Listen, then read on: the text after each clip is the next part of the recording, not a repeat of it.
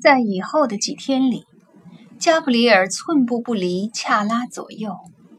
早上给他做早饭，下午陪他到犹太社区的办公室去工作，晚上坐在厨房的柜台边看着他做晚餐。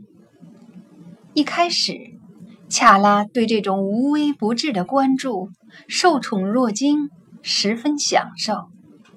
但是渐渐的，加布里尔那无休无止的爱意构成了一种无形的压力。高的恰拉心烦气躁。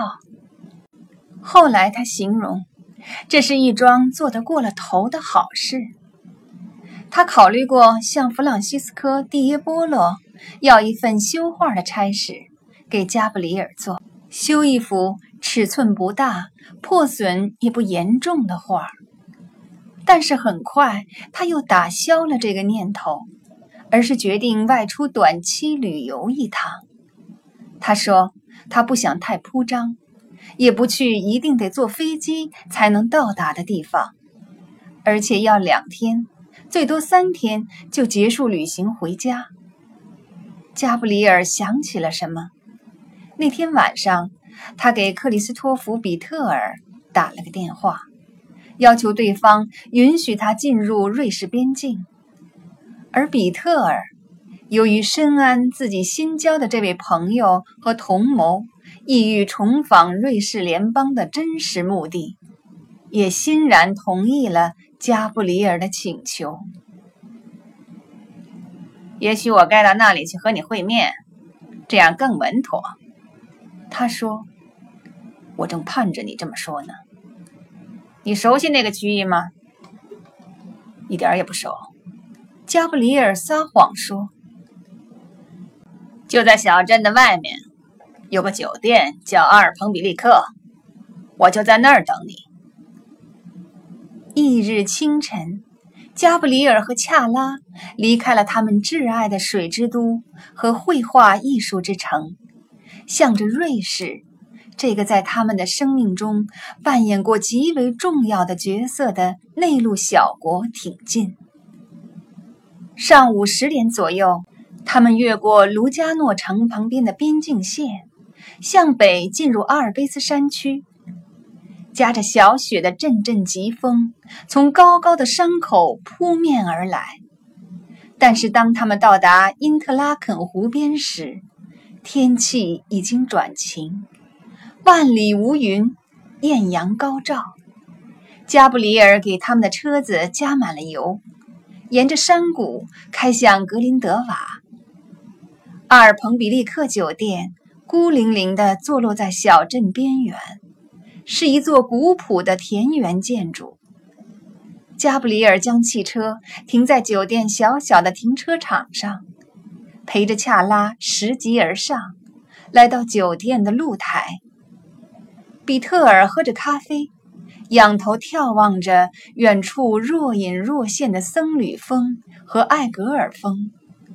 一见加布里尔到来，他站起身，握住了加布里尔的手。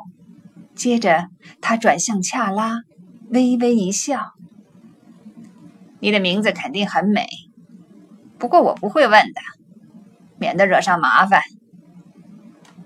他瞟了一眼加布里尔，说：“你从没告诉过我，你又要当爸爸了，艾伦。”事实上，加布里尔说。他只是我的食物品尝员。听到这个，我可真遗憾。比特尔坐下来，一个侍者向他们的餐桌走过来，他招了招手，让侍者走开，然后他用手指着青青的草地尽头，群山脚下的一处地方。小别墅就在那儿。他对加布里尔说：“那地方很不错。”景色优美，室内整洁舒适。你要是干房地产中介这一行，肯定前途无量。我更愿意保卫我的祖国。我猜你在这一带安插好了岗哨。我们把隔壁的别墅租下来了。比特尔说：“留两个人全时监护，另外几个人按需轮班。他出门的时候身边总有人。有什么可疑的人来过吗？你是说叙利亚人？加布里尔点点头。格林德瓦这儿什么人都有。比特尔回答。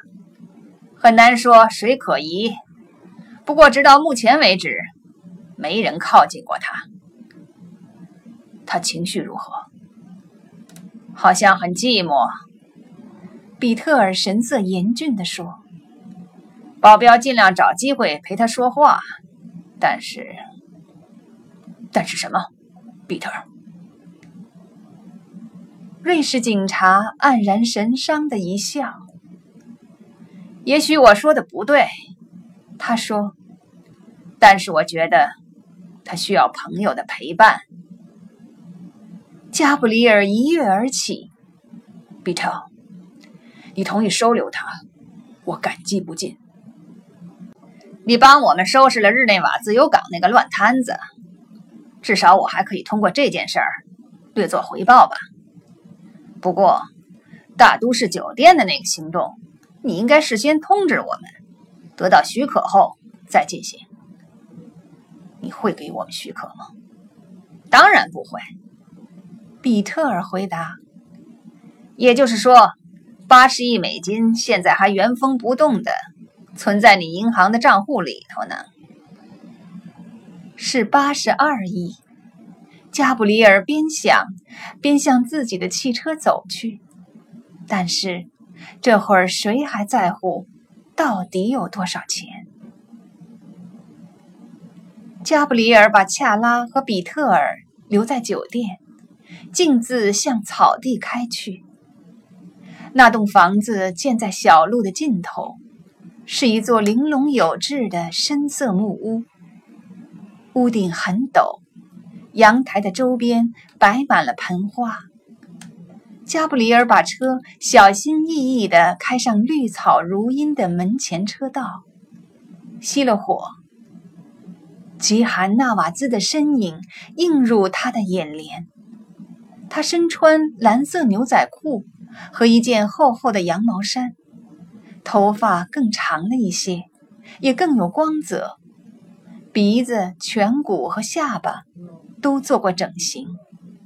虽然不能说她现在貌美如花，却再也不是个相貌平平的女人了。几分钟以前，她走出别墅，在门外浇花，以至于这会儿他浑身上下还洋溢着玫瑰的芬芳。他扑到加布里尔的怀里，用双臂绕住他的脖子，紧紧地拥着他，亲吻了他的双颊。我能喊你的真名吗？他凑近他的耳朵，低声问。